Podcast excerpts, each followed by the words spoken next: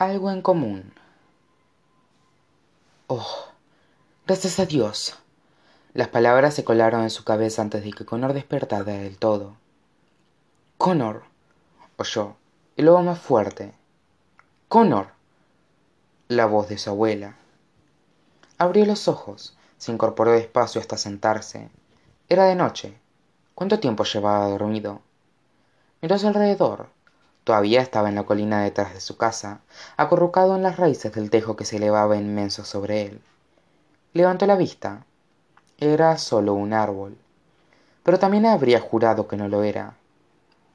Connor su abuela se acercaba corriendo desde la iglesia. Vio el coche aparcado en la carretera con las luces encendidas y el motor en marcha. Se puso de pie mientras ella corría hacia él su cara era una mezcla de enfado y de alivio y de algo que connor reconoció y que le encogió el estómago oh gracias a dios gracias a dios gritó cuando llegó hasta él. Y entonces hizo algo sorprendente. Lo abrazó tan fuerte que a punto estuvieron de caerse los dos al suelo. Si no se cayeron fue porque connor se apoyó contra el tronco del árbol. Luego su abuela lo soltó y empezó a gritar de verdad. Dónde has estado llevo horas buscándote. Estaba preocupadísima connor. En qué demonios te estabas pensando tenía que hacer una cosa dijo connor. No hay tiempo dijo ella. Tenemos que irnos. Y echó a correr hacia el coche lo cual era muy preocupante. Connor corrió detrás de ella de manera casi automática y se metió un salto en el asiento del acompañante ni siquiera le dio tiempo de cerrar la puerta antes de que su abuela arrancara con un chirrido de neumáticos. No se atrevió a preguntar por qué tenía tanta prisa.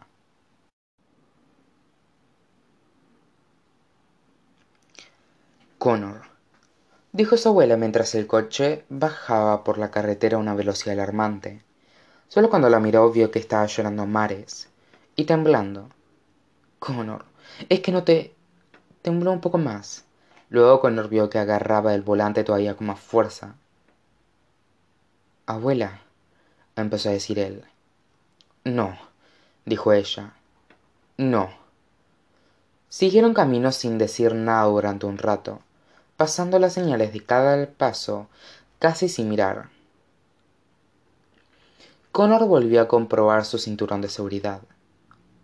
Abuela dijo connor agarrándose al asiento mientras pasaban volando por encima de un bache. Ella seguía acelerando. Lo siento dijo él en voz baja. Ella se rió una risa triste y áspera.